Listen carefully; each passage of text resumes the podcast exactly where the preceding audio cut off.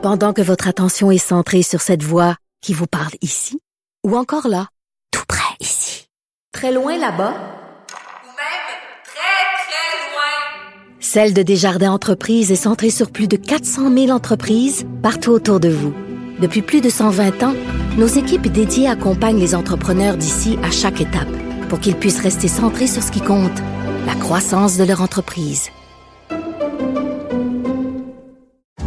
Parce qu'en immobilier, pour être à son affaire, suivez les conseils de nos experts. Via Capital, les courtiers immobiliers qu'on aime référer. Bonne écoute. Cube Radio.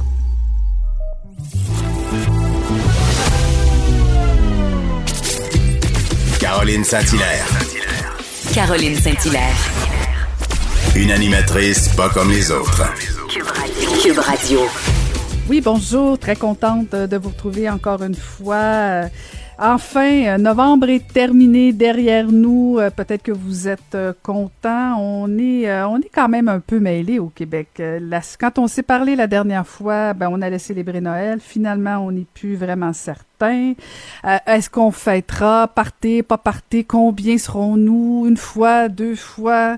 Pas tout à fait clair. Euh, la dernière fois qu'on s'est parlé, euh, on allait euthanasier des chevreuils, 15 chevreuils. Finalement, on va pas les euthanasier. On nous parle d'un vaccin, mais finalement, peut-être pas pour nous, les Canadiens, mais on aura des seringues. Euh, on avait dit aussi plus jamais d'histoires horribles euh, comme il s'est passé à Granby. Ben non, encore une fois, on est prêt, on se mobilise pour sauver 15 chevreuils, mais où on est pour sauver nos enfants? Vraiment, je me demande où sont nos priorités au Québec. Je suis plutôt préoccupée. En tout cas, ça sera pas facile, ça sera pas facile, mais décembre est à nos portes, le temps des fêtes est à nos portes et surtout, on vous a préparé encore une fois un super balado. Bonne écoute. Caroline Saint-Hilaire. Pas d'enveloppe brune, pas de lobbying. Juste la vraie bonne radio, dans les règles de l'art. Cube Radio. Le maire de Pierreville, Éric Deschenaux, a annoncé sur sa page Facebook le 18 novembre dernier qu'il comptait démissionner de son poste de maire le 1er décembre prochain. Victime de propos homophobes et de commentaires particulièrement haineux, il a décidé que c'était assez pour lui. On va aller retrouver euh, M. Éric Deschenaux. Euh, bonjour, Monsieur le maire. Bonjour, bonjour, ça va bien? Ben, ça va bien. C'est à moi de vous poser la question parce que dans quelques jours, on pourra plus euh, vous appeler Monsieur le maire. Euh, qu'est-ce que qu'est-ce qui a été euh, la goutte de trop pour vous? Parce que dans votre publication, vous dites que ça fait trois ans que c'est difficile de gérer la ville de Pierreville, que les commentaires sont difficiles. Mais qu'est-ce qui a été la goutte de trop? Mais la goutte de trop, c'était justement les propos homophobes que j'ai reçus mercredi le 18 novembre. Et euh, c'est bien sûr suite à un voyage, moi et mon conjoint, qu'on a décidé de faire au Mexique pour euh, me refaire une santé. Euh, et aussi qu'un de mes résidents me, me défendant sur les réseaux sociaux a reçu des menaces. Donc, à un moment donné, on se dit, écoute, c'est quand c'est rendu qu'on s'attaque aux gens autour de nous, nos amis ou de la famille, ou qu'on fait des menaces, je dis, assez, c'est assez. Hmm. Est-ce que, selon vous, c'est le voyage qui a déplu à vos citoyens? Est-ce que c'est parce que, en fait, moi, je, je, connais pas bien les gens de Pierreville et, c'est vous qui allez pouvoir me dire, durant les trois premières années de, vos, de votre mandat, est-ce que vous avez reçu des commentaires de ce genre-là ou si c'est vraiment le fait que vous êtes parti en voyage en pleine pandémie? Mais ce qui est arrivé, c'est que moi, ici, euh, natif de la région, en 2017, hmm. lors euh, que j'ai gagné les élections, il y a un groupuscule de gens qui n'ont jamais accepté euh, la défaite, donc ne sont hmm. pas ralliés. Donc, c'est un certain pourcentage depuis trois ans qui me font soit lors des conseils, des commentaires, ou qui vont m'envoyer des courriels, où je reçois des lettres à tous les mois de janvier avec des bêtises, euh, ou encore des commentaires via euh, Messenger ou via courriel, euh, des allégations, de la, il y a du dénigrement, il y a de la désinformation. Il y a, ça fait trois ans que je subis ça et j'essaie de passer par-dessus tout ça.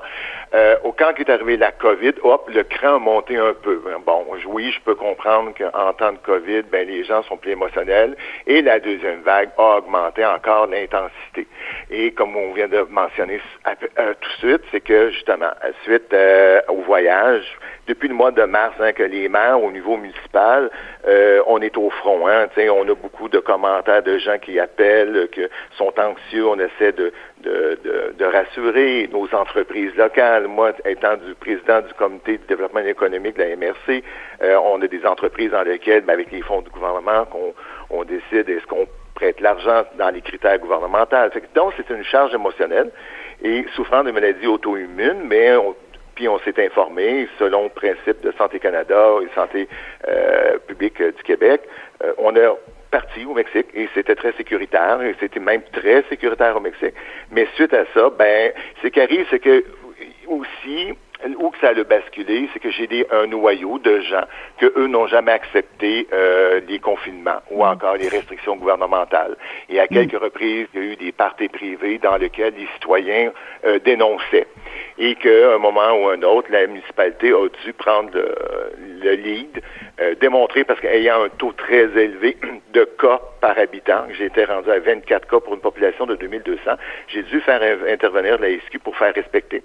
Et ce genre de gens-là, bien sûr, en ont vu l'opportunité quand j'étais au Mexique de réellement maximiser encore et augmenter leur méchanceté.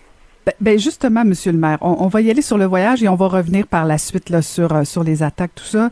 Est-ce que vous pensez que c'était euh, judicieux après coup que, que, que, un maire comme ça, en pleine pandémie, euh, donne l'exemple, parte en voyage comme ça, même si, bon, vous le dites, vous aviez besoin de ça pour X, Y raison. Est-ce que c'était judicieux, selon vous, d'envoyer le message à votre population que, un, vous, vous, vous êtes au-dessus des règles, vous partez en voyage alors qu'on ne s'est pas recommandé?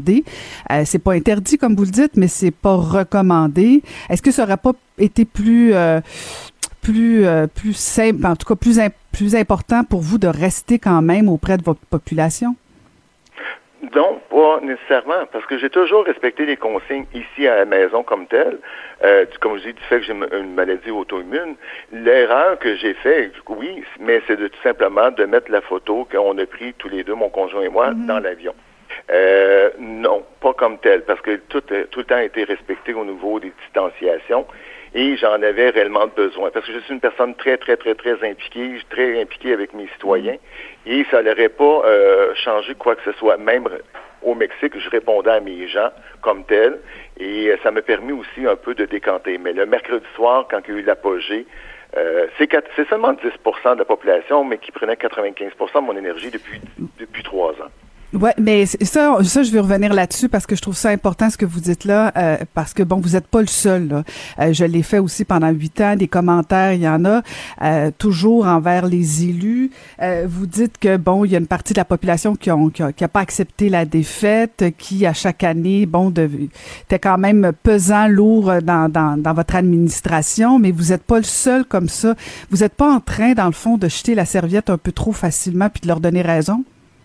Non, pas du tout. Pas du tout, parce que ce que j'ai fait, je l'ai fait de façon euh, réfléchie, je l'ai fait de, cœur, je l'ai fait à 100% mais à un moment ou à un autre dans la vie, on se doit de dire, euh, on se met en mode survie. Et là, ce que je me suis mis, c'est en mode survie et de, je veux dire, maximiser sur moi-même. À ce moment-là, de dire, mais c'est qui qui prône dans tout ça? Mais le problème est un peu plus profond, je vous dirais, Mme Saint-Hilaire. Le profond, le problème est que dans les petites municipalités, le maire est sur tous les fronts. Mm. Et euh, il n'y a aucune aide. On n'a pas de département de communication. On n'a pas de département pour nous aider. Comment gérer les réseaux sociaux? Comment gérer euh, les, tensions? Comment gérer? On n'a pas ça. C'est nous, les maires, et on n'a pas nécessairement d'aide. Et là, ce qu'on voit, puis qu'on voit un peu partout, puis comme vous venez de dire, on va devoir à ce moment-là, un moment ou un autre, se repositionner au niveau de, au niveau de la démocratie municipale. Est-ce que dans ces arguments, les méchancetés, dans ce 10 %-là de la population, est-ce que ces 10 c'est sûr que c'est ces gens-là qui vont se représenter, qui vont se présenter. Parce que c'est pas juste avec moi. On le voit un peu partout. Il y a même des menaces de mort de certains maires ici, dans la MRC, dans, dans le centre du Québec et de la Mauricie. Il y a quelque chose actuellement qui est malsain avec les réseaux sociaux. Oui, les réseaux sociaux, euh, comme je l'ai dit hier à la MRC, que j'ai avisé les autres maires à la MRC, c'est un beau moyen, moi je croyais, c'est un beau moyen de communiquer communication, d'informer la population, qu'est-ce qui se passe dans notre territoire, où qu'on s'en va, qu'est-ce qu'on fait. Oui, ça donne un rayonnement. Ben, de nos côtés, aux détracteurs, ça a ouvert la possibilité de pouvoir me dire n'importe quoi. Mais à un moment donné, en arrière de tout ça, vous avez été élu, et souvent dans les petites municipalités, c'est pas notre gagne-pain. Moi, j'ai la chance, bon, oui, j'ai donné de mon temps à temps plein, mais euh, c'est du don de soi que l'on fait. C'est des humains à, un moment donné en arrière. Oui, tout à fait. Là. Puis pour le bénéfice des gens qui nous écoutent, là, maire euh, de Pierreville, là, on parle pas d'un salaire de 150 000 par année. Là. Non, 14 000 par année. dans les plus grosses municipalités dans la MRC, mhm. euh, dont il y a des maires ici qui vivent un peu la même chose à différents niveaux. On a tous mais euh, qui ont euh, 3 000 ou 4 000 par année. Souvent, c'est leur mm. deuxième. C'est réellement du don de soi. C'est qu'on veut faire évoluer notre municipalité, notre région, on y croit. Mais là, il y a comme un certain malaise avec les réseaux.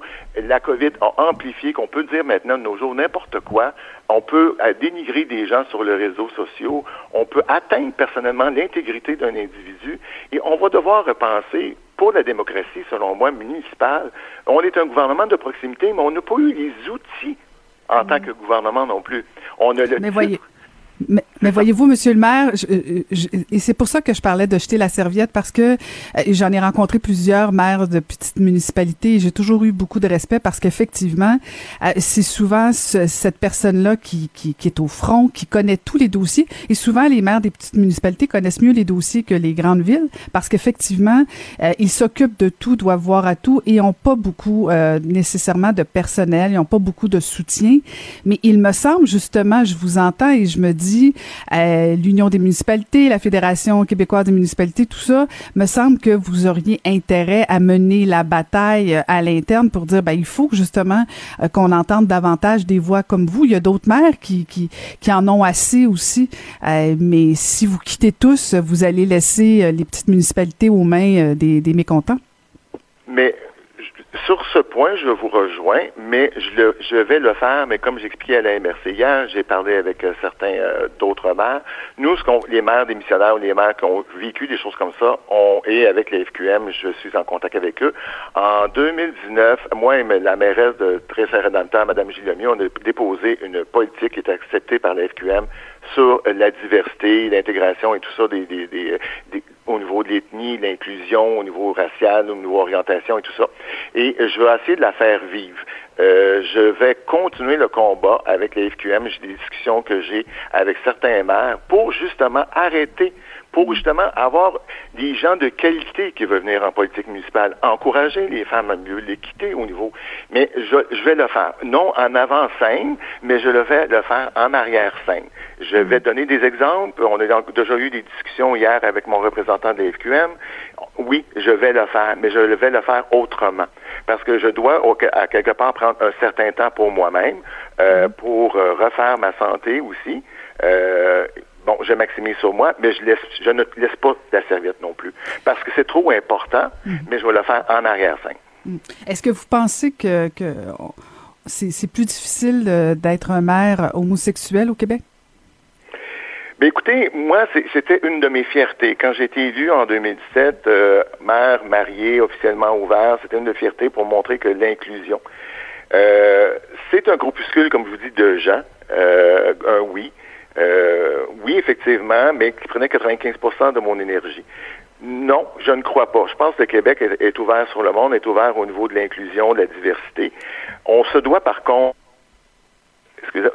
selon moi, se doter peut-être d'une réglementation ou de, je sais pas, un aide que les maires des petites municipalités pourraient avoir, que la FQM, l'UMQ pourraient offrir un service, parce que souvent, ils sont là pour défendre les municipalités ou les mais non nécessairement parfois le maire. Parce que le maire, comme on vous dit, mm. on a le micro, vous le savez très bien comme, comme vous, comme moi, qu'on a le micro quand ça va bien, mais on l'a aussi, on a souvent le rebound. Aussi, se reposer, la, positionner la question au niveau des conseillers dans une petite municipalité quand on est conseiller et qu'on prend une décision en tant que conseil, ce ne sont pas les maires qui décident. Les maires sont là pour faire appliquer les résolutions, voir bien au bon fonctionnement de l'hôtel. Mm de ville, puis que tout soit accepté, puis tout soit fonctionne bien, mais que les conseillers ont une certaine imputabilité sur leurs décisions, euh, qui, à ce moment-là, qui, quand ils prennent une décision, qu'ils puissent défendre le dossier et non toujours laisser le maire en arrière. il y a quelque chose qui peut être travaillé. C'est une discussion qu'un conseiller m'a apportée d'une autre municipalité, surtout dans les petites municipalités, parce que le mhm. conseiller est là une fois dans le mois. Fait donc, mhm. c'est un peu cette réflexion-là que je veux apporter.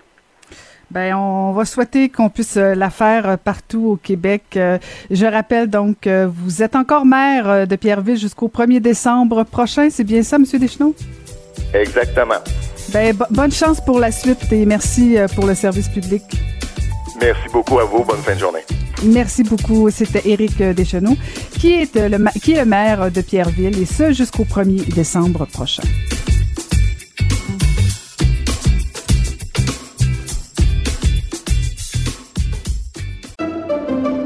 Pendant que votre attention est centrée sur cette voix qui vous parle ici, ou encore là, tout près ici, très loin là-bas, Celle de Desjardins Entreprises est centrée sur plus de 400 000 entreprises partout autour de vous. Depuis plus de 120 ans, nos équipes dédiées accompagnent les entrepreneurs d'ici à chaque étape pour qu'ils puissent rester centrés sur ce qui compte, la croissance de leur entreprise. Parce qu'en immobilier, pour être à son affaire, suivez les conseils de nos experts. Via Capital, les courtiers immobiliers qu'on aime référer. Bonne écoute. Pour elle, les réponses sont aussi des questions. Vous écoutez Caroline Saint-Hilaire. Mercredi dernier avait lieu la Journée internationale pour l'élimination de la violence à l'égard des femmes. L'Office national du film a sorti pour l'occasion euh, le documentaire Sortir de l'ombre, un documentaire sur la violence conjugale vécue par des femmes d'origine africaine qui nous amène à comprendre les défis euh, très intenses et particuliers reliés à l'immigration. On va aller retrouver euh, la réalisatrice Gentille M. Assis. bonjour, Madame Assis. Bonjour.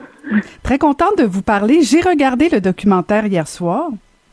Mm. Et, et, ma première question, je voulais vous poser, euh, qu'est-ce qui mm. vous, qu'est-ce qui vous a motivé? Pourquoi vous avez eu envie de montrer ce visage euh, de la violence conjugale vécue euh, par des femmes d'origine africaine? Merci beaucoup, Caroline, pour l'invitation. qu'est-ce qui m'a motivé? à vrai dire, je je n'ai pas, je, n'ai pas choisi. Je me suis retrouvée face à, cette réalité-là. Euh, je n'y attendais pas. Ça m'a pris de, de, cours et j'ai dû juste euh, me rendre à l'évidence que euh, c'est un problème et qu'il faut pas rester dans le déni. Il fallait en parler. Pour moi, c'était très important de donner la parole à celles qui l'ont vécu et qui avaient envie de s'en sortir. Donc voilà, je, je me suis laissée euh, inspirer par cela. Puis ces femmes-là m'ont beaucoup guidée. Donc voilà voilà, pour moi, quand quelque chose ne va pas, il faut en parler. Mm.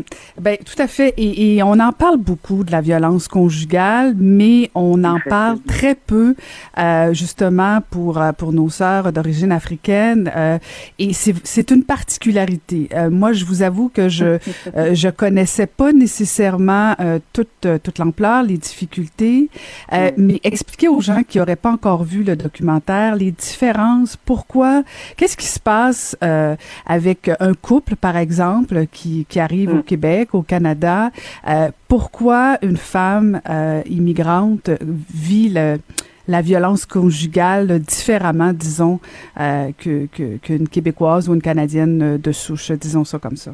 Oui, effectivement, tout le monde sait maintenant que la violence conjugale, on ne peut pas se le cacher, ça existe et euh, personne n'est à l'abri. On voit assez sur les médias, mais quand les femmes, c'est des immigrantes qu'ils qu'ils vivent, le problème c'est qu'elles se retrouvent confrontées à deux à deux réalités et à deux difficultés. D'abord, en tant qu'immigrantes, elles doivent faire face à la société d'accueil pour s'adapter et tout avec leur couple et avec leurs euh, conjoints et leurs enfants et euh, vivre leur propre réalité dans le dans la cellule familiale.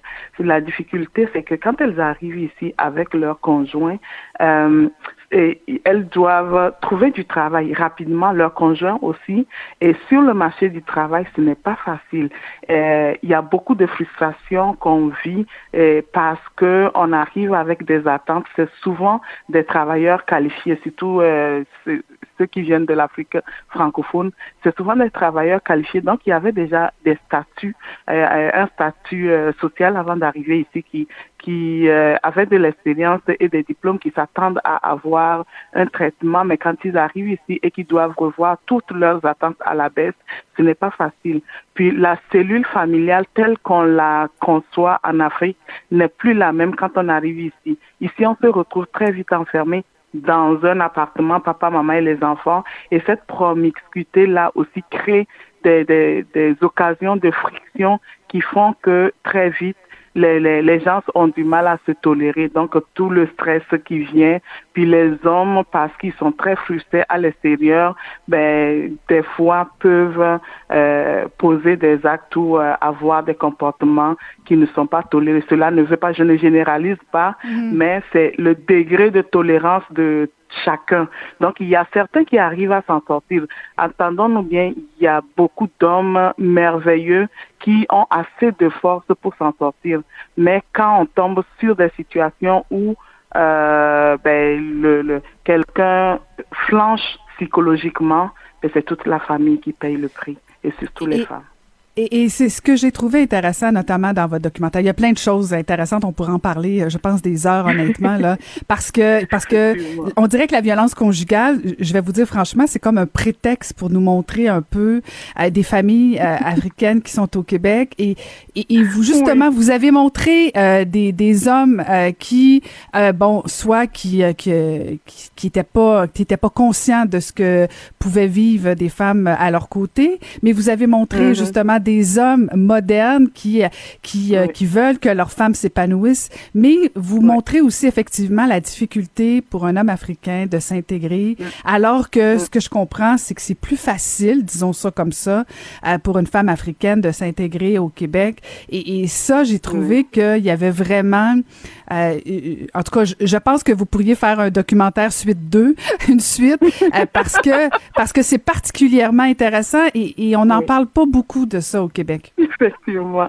Oui, effectivement, là, vous l'avez bien compris, et ceux qui vont voir le film vont le comprendre. La violence conjugale, finalement, dans ce film-là, n'est qu'un prétexte. C'est un sujet parmi tant d'autres que j'ai abordé. Mhm.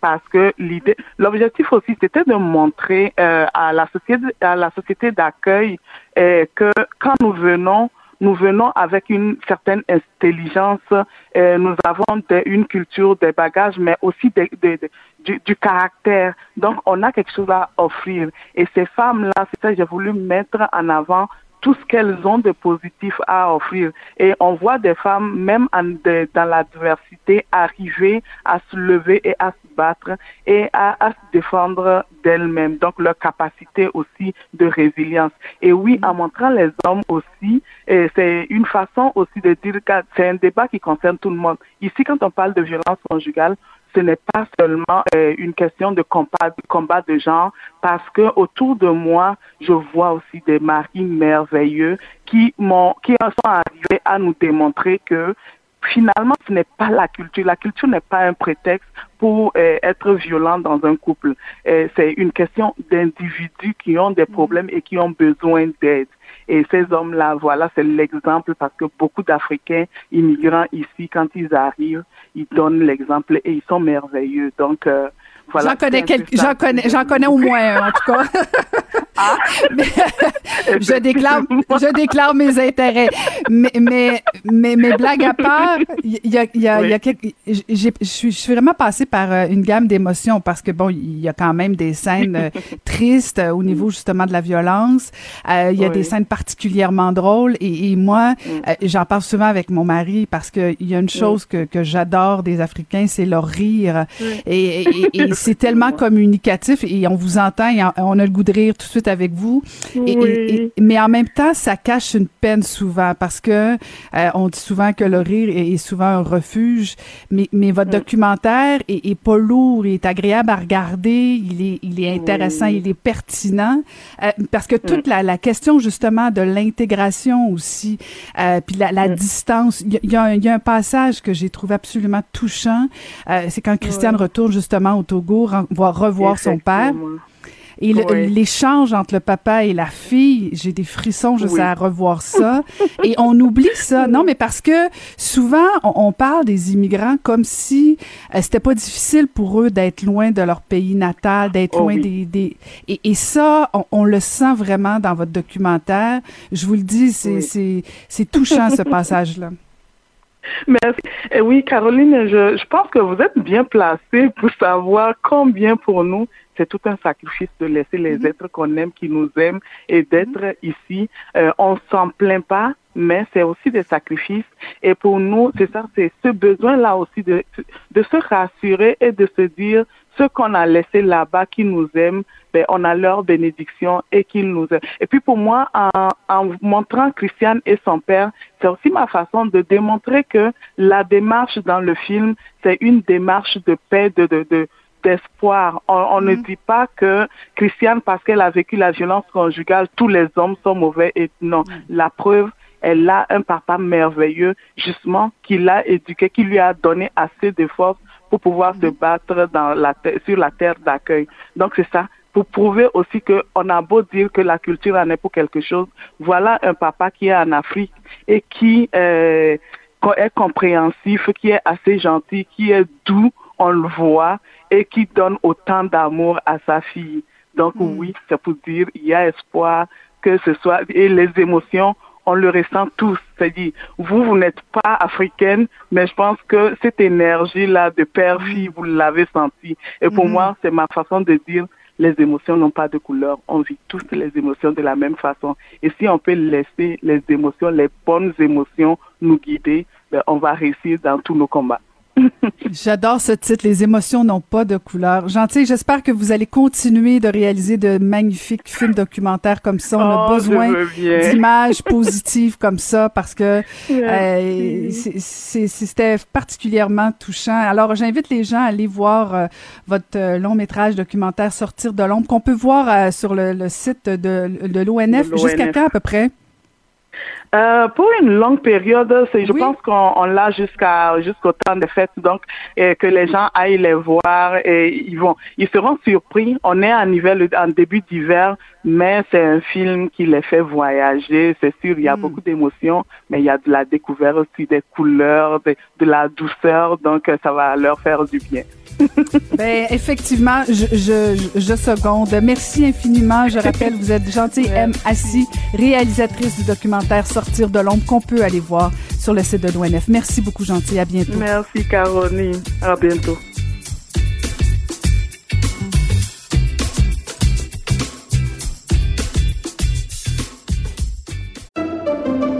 Pendant que votre attention est centrée sur vos urgences du matin, vos réunions d'affaires du midi, votre retour à la maison ou votre emploi du soir, celle de Desjardins Entreprises est centrée sur plus de 400 000 entreprises à toute heure du jour. Grâce à notre connaissance des secteurs d'activité et à notre accompagnement spécialisé, nous aidons les entrepreneurs à relever chaque défi pour qu'ils puissent rester centrés sur ce qui compte, le développement de leur entreprise. Parce qu'en immobilier, pour être à son affaire, suivez les conseils de nos experts. Via Capital, les courtiers immobiliers qu'on aime référer. Bonne écoute. Ancienne mairesse de Longueuil, l'actualité. LGSN. Vous écoutez Caroline Saint-Hilaire, Cube Radio. Voici le moment que j'attends toute la semaine. Varda Étienne. Bonjour, Varda. Madame la comtesse, mes hommages. Madame la diva. Comment Ah ben. vas-tu, Varda? Ben, écoute, je pète le feu. Je pète Oh, pas le trop. feu. Ah oui? Oui, oui, effectivement, je pète le feu et je t'explique pourquoi. Ben Parce oui. que je vais bien dans ma tête. Oui. C'est- un bon départ. Oui, médicamenté. Je poursuis mes séances avec Doc Desrosiers, psychiatre de renom. Donc oui, je vais bien. Par contre, ma chère Caro, oh moi les, le temps des fêtes, ça me fait suer. Ça me fait suer parce que ben d'abord j'aimerais t'entendre sur le sujet. Est-ce que tu tripes Non, mais Ah, j'adore ça, Noël, fa la la la la.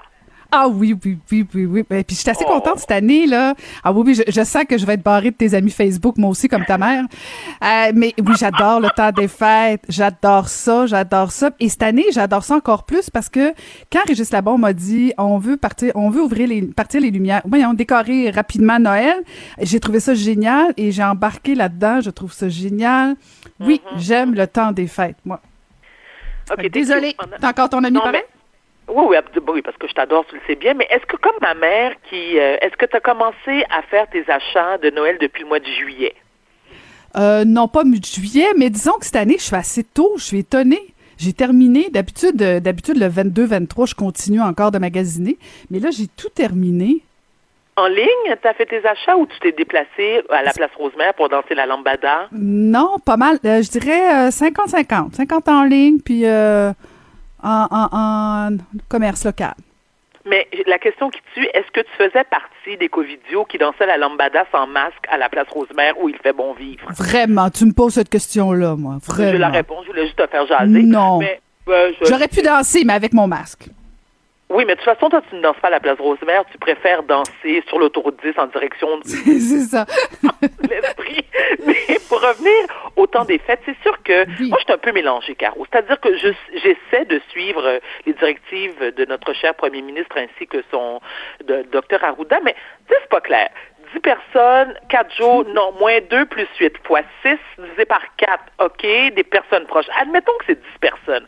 Moi, tu sais, ma famille haïtienne, on a à peu près 52. Donc, comment tu choisis 10 personnes? Tu fais un tirage au sort, je veux dire, tu t'arranges parce que tu prends la chance d'être barré par 50 personnes de ta famille. C'est pas clair, ça non plus. Bon. Est-ce que les gens ont établi, parce qu'on s'entend que beaucoup de gens ont perdu leur emploi, sont en situation de précarité, est-ce qu'on établit un budget pour les cadeaux? Moi, je dis à mes enfants, le plus beau cadeau que je vous ai fait, c'est de vous avoir donné la vie. C'est beau, hein? Ben oui. Que joyeux Noël. Ils ont réagi. Ah, OK, c'est comme ça, ça finit leur Noël, les Oui. autres? Oui, il y a un point.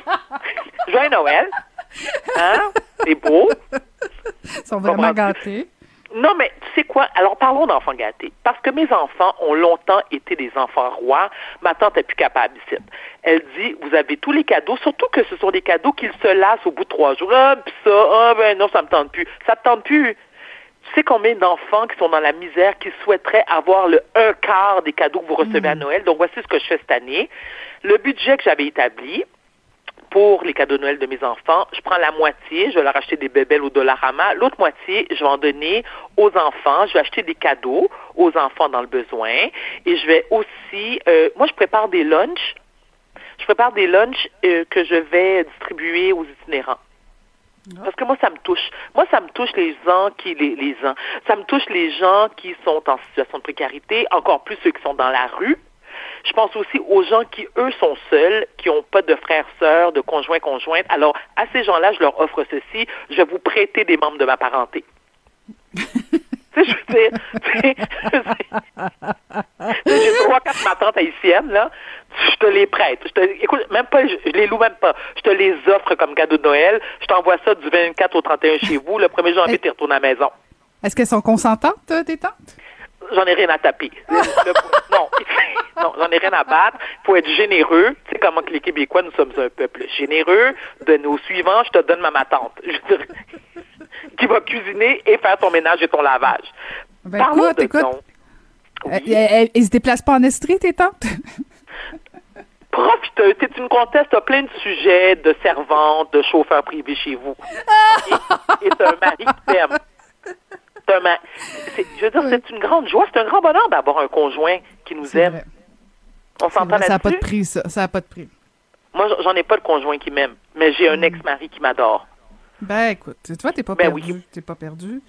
Non, mais blague à part, en même Oui, temps, je comprends le, ton, ton dilemme sur, euh, sur euh, qui choisir dans les membres de la famille.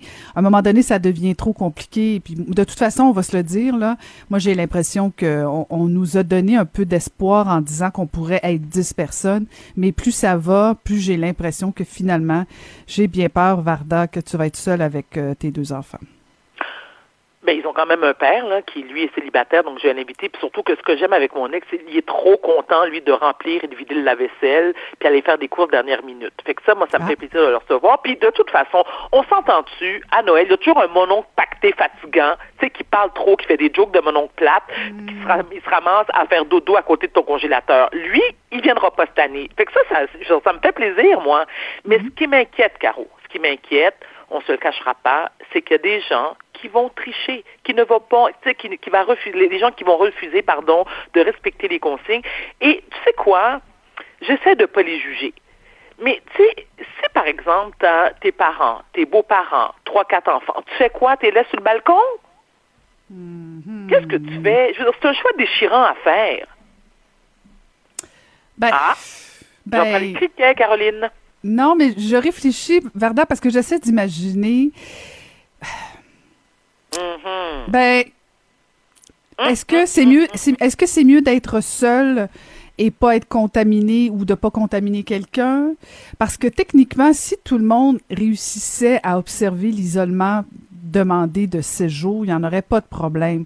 Euh, le, le- le problème, c'est que c'est pas tout le monde qui peut faire, l'isolement de séjour. Mais si ton oncle et ta tante restent dans leur maison pendant dix jours, bouge pas, ben là, c'est, on est ailleurs. Si toi aussi tu fais la même chose. Le problème, c'est que c'est pas tout le monde qui peut faire ça. C'est, ça la Ma difficulté, chérie, moi, je pense. Ma chérie, j'adore ta, ta réponse de politicienne. C'est cute. Mais ceci étant. C'est politicien. Non, c'est pragmatique. Moi, je- moi, Ben je je pas personne. Moi, je verrais pas personne, Varda, pratiquement, à moins que la personne me certifie qu'elle a pu s'isoler pendant au moins 16 jours, parce que j'ai un fils immunosupprimé. Alors, c'est hors de question. C'est, c'est pas négociable. Maintenant, si j'avais pas mon fils, hypothèse, hypothèse, si j'avais pas mon fils euh, qui, qui, qui est immunosupprimé, euh, Oui. est-ce que je, je serais plus flexible? Est-ce que je, je serais plus slack, comme on dit, dans les mesures? Peut-être, peut-être parce que euh, je me sentirais un peu pas, pas, pas, pas celle qui peut être en danger. Mais à l'inverse, j'inviterais pas non plus mes parents parce que je voudrais pas les contaminer. Donc, à un moment donné, tu dis, c'est aussi bien de rester toute seule plutôt que de prendre des risques. me semble que c'est pas si difficile que ça. Oh, Même si c'est plate. Mais je suis en désaccord. C'est-à-dire que. sais. Tu sais, je t'écoutais à LCN cette semaine, puis t'en as parlé justement, mais on pense à nos parents qui, eux, les personnes âgées, qui ont pa- passé une bonne partie euh, du confinement seuls. Moi, j'ai trouvé Ouais. ça extrêmement difficile de faire des bebailles à ma mère, tu sais, au travers de sa fenêtre, puis qu'il y avait la larme à l'œil. Ça, ça m'a beaucoup touché. Mais j'ai aussi une option, moi. J'ai une option, c'est-à-dire que j'ai offert aux membres de ma famille, je vis en banlieue, donc j'ai une cour. Je dis, bon, écoutez, il y a quand même quelques sapins dans ma cour. J'ai j'ai proposé à chacun des membres de ma famille de choisir un sapin. Là, tu vas, te- oui, oui, tu vas te parker à côté du sapin, puis je vais dans mon sapin. Un Halloween version Noël.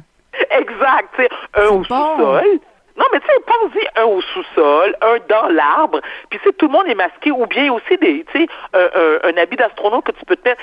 Mais moi, j'ai, sincèrement, Caro, j'ai de la, j'ai beaucoup, beaucoup de difficultés à imaginer passer Noël sans ma maman. Ça, ça va me faire énormément de peine. Puis je sais que c'est un moment qu'elle attend impatiemment. Ma mère adore mes enfants. Comme je t'ai dit, elle a fait ses emplettes depuis juillet. Elle m'en parle à tous les jours. C'est vraiment fatigant, là. Tu sais, mais j'ai hâte de donner des cadeaux. J'ai acheté un beau truc, Sacha va aimer ça. Et comme moi, mon cadeau, comme je t'ai dit, leur, leur, leur cadeau de Noël, c'est je leur ai donné la vie. Je veux dire, tu sais, si ma mère veut leur acheter des bébés, puis en plus, tu sais comment que c'est les grands-parents, hein? Il y a comme une compétition. Non, mais attends. Il y a une compétition, tu sais, quasi malsaine entre les grands-parents paternels et maternels. Moi, je sais que ma mère, elle va me demander, la grand-mère des enfants, elle a acheté quoi? Je dis, bon, ben, écoute, maman, je sais pas, moi, une auto téléguidée. Elle dit, ah, une auto téléguidée, elle m'a dit aux enfants que je vais mettre un cash down sur leur maison. Je suis comme, allô? je suis comme, Je l'aime, ta mère, moi. Moi, je pense qu'elle devrait m'en faire un petit cadeau. Moi, je pense qu'elle devrait m'en faire un petit cadeau, un petit plat haïtien, là, j'haïrais pas ça. Ben, tu sais quoi, ma chérie? Le pire, c'est que moi, c'est ce que je t'offre à Noël. Je te promets, je vais te préparer de la nourriture haïtienne que tu vas adorer. Puis, euh, je vais te l'envoyer par soit par un, un drone ou par la poste. Mm. Donc, si, je, tu sais, si je le prépare demain, congelé, parce que, attends, je vais te faire une blague. Je sais que toi, tu es une de mes abonnés Facebook. Tu sais que ma mère, sa dette est marinée depuis, le, depuis trois jours, là, pour le 24 décembre. C'est vrai? Comme toute bonne haïtienne qui se respecte. Écoute, La marine. Écoute, il y, a, il y a à peu près 300 épices différentes. Puis à tous les jours, elle va la regarder, puis tu sais, elle met un peu d'eau, un peu de jus, un peu d'huile. Oui. Elle lui parle un peu, elle lui parle un peu. Ben oui, elle lui parle. Mais si tu veux, je te promets, Caro, de te préparer un plan. Je venir te le porter avec plaisir. En plus, tu sais, tu dois pas être très loin de chez moi, à peu près 30-45 minutes. Ben oui, on peut faire moitié chemin. De toute façon, moi, je, ben oui, avec ta Porsche, avec euh, tes talons hauts, puis euh, tu lanceras la. parlé de ma Porsche, je t'ai dit, fais pas ça, le gouvernement puis les huissiers vont débarquer chez nous. Veux-tu, par respect, par amour pour moi, de pas dire je me promène en Porsche? En tout cas, moi, j'aime ça, puis faire de politique. Tu vois, je peux accepter des cadeaux. Avant, je pouvais pas accepter des cadeaux. Maintenant, je peux accepter tous les cadeaux. C'est génial. Ah, c'est vrai, hein? Est-ce que tu t'ennuies Est-ce que tu t'ennuies de ce milieu-là, Caroline? Non, non, non, non, non, non, non, non. Toi, tu non, préfères, euh, parti- alors, particulièrement pas ces temps-ci où euh, je avec trouve la que... de Longueuil puis les serres. non, non, pas nécessairement ça, mais, mais plus sur euh, l'ambiance envers euh, nos, nos politiciens. Je trouve que on est très, euh, très dur à leur endroit. Moi, j'adore la politique. Je, je respecte Je sais. énormément celles et ceux qui, la- qui en font. Euh, je, je, je pense qu'on devrait les respecter un petit peu plus et je trouve qu'on est vraiment dur à leur endroit. Tout à fait euh, d'accord. voilà. Mais bon, j'attends, que tu te lances. Par, par contre, quand tu te lances, toi, je vais aller t'or- t'organiser ça pour la mairie de Brossard. Tu me dis quand tu es prête, cher Varda. Mais est-ce que, attends, rapidement, Caro, euh, t'as vu les avantages si j'étais euh, mairesse de Brossard? Moi, les gens, alors si j'étais, puis, puis j'y songe hein, sérieusement, dans un futur éloigné, de, de me présenter à la mairie de Brossard parce que voici ce que j'offre. J'offre aux gens, aux employés et collègues, tu travailles trois jours semaine, de 10 heures à midi. Non, C'est une sieste de trois 2 heures à 5 heures? non, non, non, t'arrêtes de travailler à midi parce que, tu sais quoi, après ça, il faut que tu ailles luncher. Pendant tes heures de travail, tu peux utiliser ton ordinateur à des fins personnelles. Pourquoi? Pour regarder YouPorn. Pour, oui, oui, oui, oui. Je pense que ça, ça, dérape. C'est-tu là que c'est fini? Ah bon, ok, d'accord, ben écoute. Oh, j'aime ça, j'aime ça être avec toi, Caroline. M'as tellement. Hey, ben, c'est plaisir partagé. Écoute, euh, dis, dis bonjour à Maman Varda et euh, j'attends mon cadeau et je regarde aller la dinde. Et on se retrouve avec grand bonheur la semaine prochaine. Oui, sois sage, Varda. Toujours un plaisir. Ça, je peux pas te le promettre. Madame la comtesse, au revoir.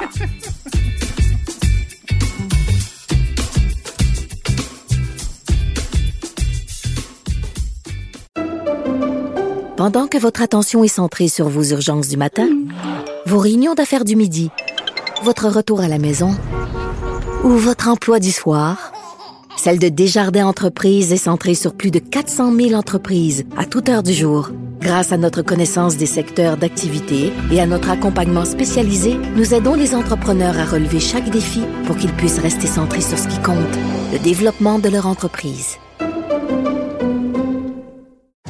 Parce qu'en immobilier, pour être à son affaire, suivez les conseils de nos experts. Via Capital, les courtiers immobiliers qu'on aime référer. Bonne écoute. Pour elle, les réponses sont aussi des questions.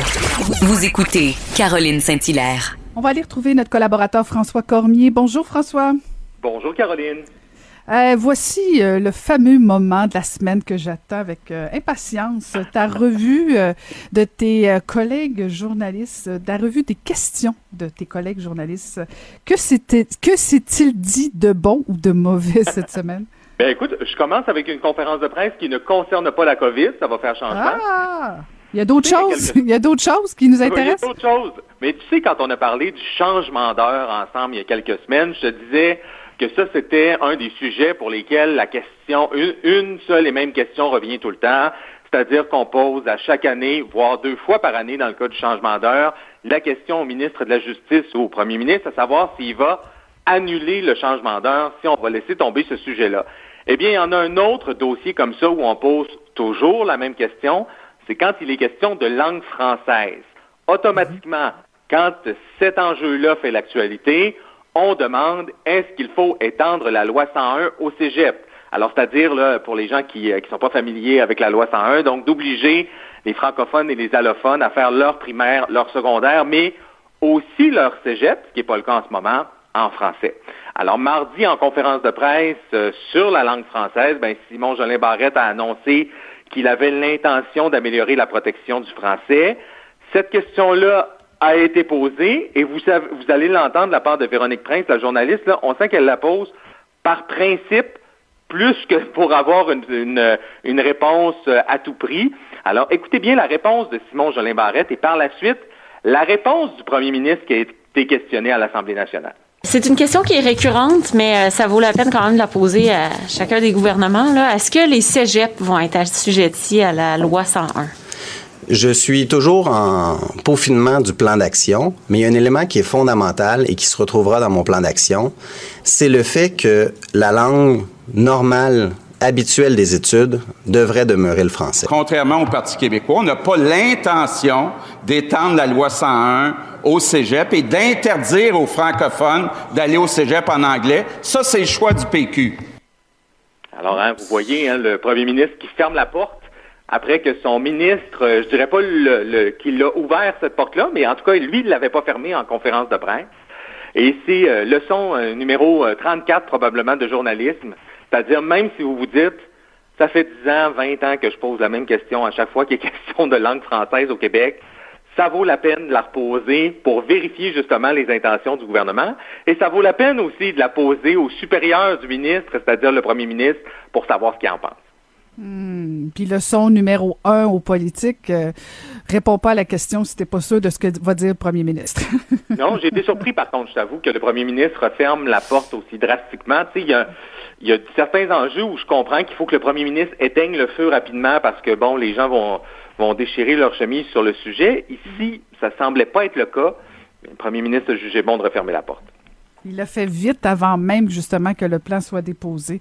Est-ce que c'est euh, c'est une des raisons pour lesquelles justement le fameux plan n'est pas déposé? Parce qu'il n'y a pas entente entre entre le ministre euh, Jolet Barrette et François Legault ou son cabinet en tout cas. C'est long avant que ça soit déposé. c'est long. Ça prend du temps. C'est normal, il paraît. Euh, ah on vient à la COVID. Plusieurs questions, évidemment, euh, sur la COVID cette semaine. Mais si j'avais à te faire entendre une question, je pense, pour représenter la semaine complète. Ce serait celle-ci. Elle est posée par Marco Belair Cirino du Devoir à Dominique Anglade du Parti libéral. Est-ce que les Québécois se sont fait flouer par ce contrat moral-là, dans la mesure où euh, certains peuvent se, sentir bernés par euh, la présentation qui a été faite jeudi dernier, qui ont pris, euh, qui ont organisé certains événements pendant le temps des fêtes, c'est une confusion totale des genres, parce que la semaine dernière, on nous disait qu'il y avait droit d'avoir euh, des, des, rencontres sur une période de quatre jours avec euh, 10 personnes. Euh, 10 personnes. Hier, hier, en point de presse, on est passé de quatre, finalement, potentielles rencontres de recommandations de deux, deux, rassemblements de la part du premier ministre. Et dans le même point de presse, le, le docteur Arruda nous dit finalement, je recommande un. Alors, on parle évidemment de ce contrat moral qu'a passé François Legault avec la population, qui a été présenté jeudi la semaine dernière. Euh, je note au passage qu'on ne demande pas ici, euh, Marco Bellard Cirino ne demande pas à Dominique Anglade comment elle qualifie les changements qui ont été euh, annoncés cette semaine. il lui suggère des mots dans sa question. Alors, floué, berné, Hein, technique journalistique pour savoir comment qualifier finalement, une fois que c'est écrit sur papier, comment la chef de l'opposition qualifie donc ces changements qui ont été annoncés par, par le gouvernement. Mais assurément, je ne sais pas si tu es d'accord avec moi, mais ça a été le, le, le sujet phare cette semaine, c'est-à-dire euh, on nous a annoncé quelque chose, puis après ça, on nous a annoncé les petites clauses du contrat qui, qui n'avaient pas été euh, examinées euh, la semaine précédente. Ouais, ben oui et non. Dans le sens où euh, je comprends l'opposition, euh, François, de, de, de, dire bon c'est pas clair, puis ils font le jeu, euh, le jeu de l'opposition, de la politique, puis tout ça. Là, je comprends très très bien, puis ils le font bien. Mais en même temps, dans, dans le contexte de la pandémie, le gouvernement, un, s'ajuste, s'adapte. Euh, euh, on nous avait dit dès le départ que, bon, euh, c'était la grande proposition, c'était les grandes orientations, les lignes directrices, mais tu sais, il n'y avait rien de coulé dans le béton. Est-ce que c'était parfait en termes de communication? Non, possiblement. Est-ce que ça va encore se modifier? Assurément. Puis de toute façon, moi, je pense qu'on a voulu nous donner un peu d'espoir. Quand la semaine dernière, on nous a annoncé tout ça, c'était dans le contexte justement de, OK, on a, on a un vaccin qui s'en vient, on donne de l'espoir Les gens sont découragés, euh, mais en même temps, si tu, moi, plus ça avance, plus j'ai l'impression qu'il y en aura pas vraiment de, de, de Noël. Là. Je veux dire, les cas augmentent encore. Euh, c'est ça, je pense ça, que, ça- Caroline, en termes de communication, le gouvernement aurait dû procéder à l'envers. C'est-à-dire qu'avant de donner le nanan, d'abord donner euh, ce qu'il envisageait réellement. Je veux dire, nécessairement, en fin de semaine, euh, je ne sais pas avec ta famille, mais dans la mienne, on faisait des plans. C'est ça qu'on a fait toute la fin de semaine dernière. Et là, finalement, on s'est fait dire, alors que la situation n'a pas changé au Québec, ça n'a pas évolué. Il y a cinq jours qui se sont passés entre la première annonce et la deuxième annonce. Euh, donc, on a fait des plans et là, on se fait dire, ah, ben, vos plans, faut les revoir. Ben, est-ce qu'on n'aurait pas pu nous annoncer tout ça la première semaine? Non, mais écoute, eh, non, non, François, François, François, là, là, là, là, un instant. François Cormier, un instant. Hey, François Cormier, un instant. Faire des plans. Tu sais très bien que tu as beau faire n'importe quel plan, si demain matin il y a 5000 morts, tes plans vont tous ils vont tous tomber à l'eau, tous tomber à l'eau. Ben oui, je sais très bien, Caroline. Je veux dire, la situation, elle n'a pas changé. Et euh, aussi, on veut nous donner un peu d'espoir. Ben oui, on veut nous donner un peu d'espoir, puis on nous l'enlève cinq jours après. Ben, ça donne quoi? ben, c'est-à-dire? Ben non, c'est pas. Je pense pas que c'est une question de technique comme le fait de de de, de, de réalignement du message parce que il y en a qui ont compris qu'ils pouvaient faire quatre parties. euh, je veux dire, il y a eu comme un peu une démesure. Je pense qu'il y a eu un le message n'était pas parfait. Là, je suis d'accord avec toi. Il y a eu un, un, un peaufinement nécessaire, mais tu sais de dire que bon ben on a fait des plans puis là faut toutes les changer. Je suis désolée, ça se peut que tu changes encore 22 fois. Euh, dans la réalité, on essaie de permettre des choses, mais en même temps, moi, ce qui me fascine, François, c'est cette obligation-là pour les Québécois qu'on nous donne la main tant que ça. Le grand principe, puis corrige-moi si je me trompe, là, le grand principe, c'est que, ultimement, on veut pas engorger nos hôpitaux parce qu'on n'est pas équipé pour ça. Deuxièmement, il faut six jours d'isolement avant, six jours après. Alors, à partir de ça, fais ce que tu veux, mais assure-toi de tout ça. Moi, je pense que c'est un peu ça, là. Je, tu oui, peux je, fêter... je, ça, je, Ben com- oui, je mais- comprends ça, Caroline, là, mais c'est vrai qu'on nous prend par la main, mais tu vois, moi, contrairement à toi, je pense qu'on en a besoin. Parce que je- là, en ce moment, ce qu'on dit aux Québécois, c'est vous devez vous isoler. Donc, si on comprend bien, ne pas aller à l'épicerie, ne pas aller faire des emplettes pour Noël la semaine avant Noël, ne pas aller chez le coiffeur. Je n'y crois pas qu'on n'ira pas chez le coiffeur. Moi, je n'irai pas, là, mais je n'y crois pas qu'on n'ira pas chez le coiffeur dans la semaine précédant Noël, alors qu'on n'a pas vu personne depuis l'été et qu'on va recevoir pour la première fois. Je n'y crois pas. Alors, je me dis, à un moment donné, est-ce que c'est pas la responsabilité du gouvernement de dire, voici, là, on a donné le choix aux Québécois, mais on le sait que ce ne sera pas respecté tout ça, alors est-ce qu'on ne devrait pas prendre des mesures supplémentaires? Ouais, ben ça arrivera pas ça non plus, puis on y arrivera pas. fait que tu sais, tout le principe de recevoir, je comprends même pas qu'on en soit là. Je veux dire, euh, moi je pense que c'est l'intention, c'est de dire, on va permettre à nos, nos nos enfants de vivre un Noël assez quand même intéressant et agréable, et à nos grands-parents aussi, surtout Voilà. notamment, c'est peut-être leur dernier, mais l'idée c'est pas de faire des gros parties puis tout. En tout cas, je je sais pas, je peut-être que je suis pas dans le même mood que le reste des Québécois, mais euh, je, je, je trouve que Noël a perdu un peu euh, un peu de de son lustre cette année. ben, c'est ça. Ouais. Et ça a amené à Ben oui. tout- toutes ces mesures, toutes ces mesures, ça a amené une autre question de Marc-André Gagnon, justement sur le confinement euh, potentiel sept jours avant. On écoute. Vous incitez aussi aujourd'hui sur euh, l'importance de se mettre en quarantaine pendant une semaine avant. Vous nous parlez de sept semaines. Chez Ottawa recommande davantage 14 jours. Je comprends que c'est dans les sept premiers jours que les symptômes euh, se développent, mais dans le quotidien des gens, là, pour que les gens comprennent bien, euh, comment ça se passe? Pendant sept jours avant Noël, on va pas euh, à l'épicerie, puis on va pas à l'épicerie sept jours après, ça va nous prendre des gros frigos. Alors, ça va nous prendre des gros frigos. Gros frigos. Ici, la technique qui est utilisée par le journaliste, c'est d'essayer de euh, faire passer le plan qui est peut-être parfait sur, euh, une feuille, qui est peut-être parfait par écrit, avec de lui ajouter une dose de réalisme. hein. On demande aux gens de s'isoler finalement, mais est-ce que c'est vraiment réaliste de demander aux gens de ne pas aller à l'épicerie pendant une semaine sans fermer les dites épiceries? Puis le même exemple, on vient de le donner avec les, emplettes de Noël, les centres commerciaux, les coiffeurs. Euh, euh, donc, question intéressante et je pense que ce genre de questions-là va subsister au cours des prochaines semaines. Ah, pauvre François. Ah, Legault, t'es découragé hein, qu'on nous prenne par la main. Ben, qu'on nous prenne par la main, puis... euh, c'est pas simple. Je veux dire, je- je- j'essaie de me mettre dans la position deux secondes de François Legault. Qu'est-ce que tu veux faire? Laisse Non, faire Noël, tu- là. Je, je présume que tu veux pas porter l'odieux non plus de fermer des commerces la semaine avant Noël. Là. Euh, Ben, donc, tu, ça. tu dis, voici les Québécois, faites, voici ce que je vous permets, faites ce que vous voulez avec. Mais en même temps, au final, c'est le budget du gouvernement du Québec qui va qui va y passer là, euh, lorsqu'on va arriver en janvier avec euh, probablement des éclosions nombreuses. là. Euh, Mais même pendant le confinement, on avait le droit de sortir. Oui, même pendant le confinement, on avait le droit de sortir. Mais Hum. on, on, on disons qu'on est. Je sais pas si tu es allé faire un tour au centre commercial, là. Moi, je suis allé. Un petit peu plus de monde qu'à l'habitude, disons. Écoute, euh, une autre question qui a été posée par euh, Mathieu Lapierre, Mathieu Lapierre, journaliste dans un quotidien montréalais euh, anglophone, donc pour de Gazette, on écoute. Good afternoon. Um, Hanukkah starts on December 10th. If a family wants to, to gather during Hanukkah, for instance, and they prefer to isolate for seven days, is that allowed? No. Uh, reason for that is that uh, we pick the date with the actual dates that are planned every year.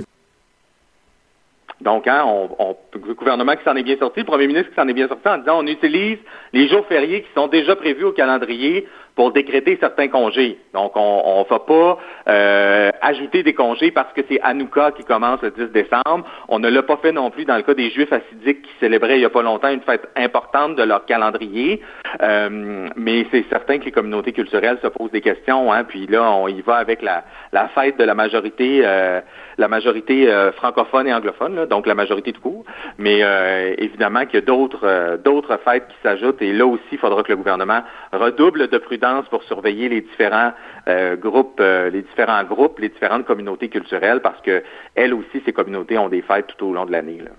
Hum. Il a été très bon là-dessus, François Legault. Il n'y a pas eu d'hésitation non plus. Euh, il n'a pas, il a pas tergiversé. Il a dit non, c'est fini, c'est ré- c'est réglé, on n'en parle plus. Et euh, je pense qu'il fallait qu'il maintienne ça. Il fallait pas sentir d'hésitation euh, à cette question-là, personnellement. Et voilà. Hey, toujours un plaisir, François. Bonne semaine Plaisir et ben, bon magasinage et je t'envoie mon adresse pour que tu puisses livrer mon cadeau. Oh, Seigneur. OK. Merci, c'était François Cormier. Merci, François. Caroline Saint-Hilaire. Pas d'enveloppe brune, pas de lobbying. Juste la vraie bonne radio, dans les règles de l'art. Cube Radio. J'espère que le balado qu'on vous a préparé cette semaine vous a plu. On vous retrouve euh, la semaine prochaine. Je veux remercier toute la formidable équipe. À la mise en onde, Sébastien Laperrière. Merci, Sébastien. Et à la recherche, Maude Boutet et Magali Lapointe. Merci beaucoup, mesdames. Et je vous dis à la semaine prochaine.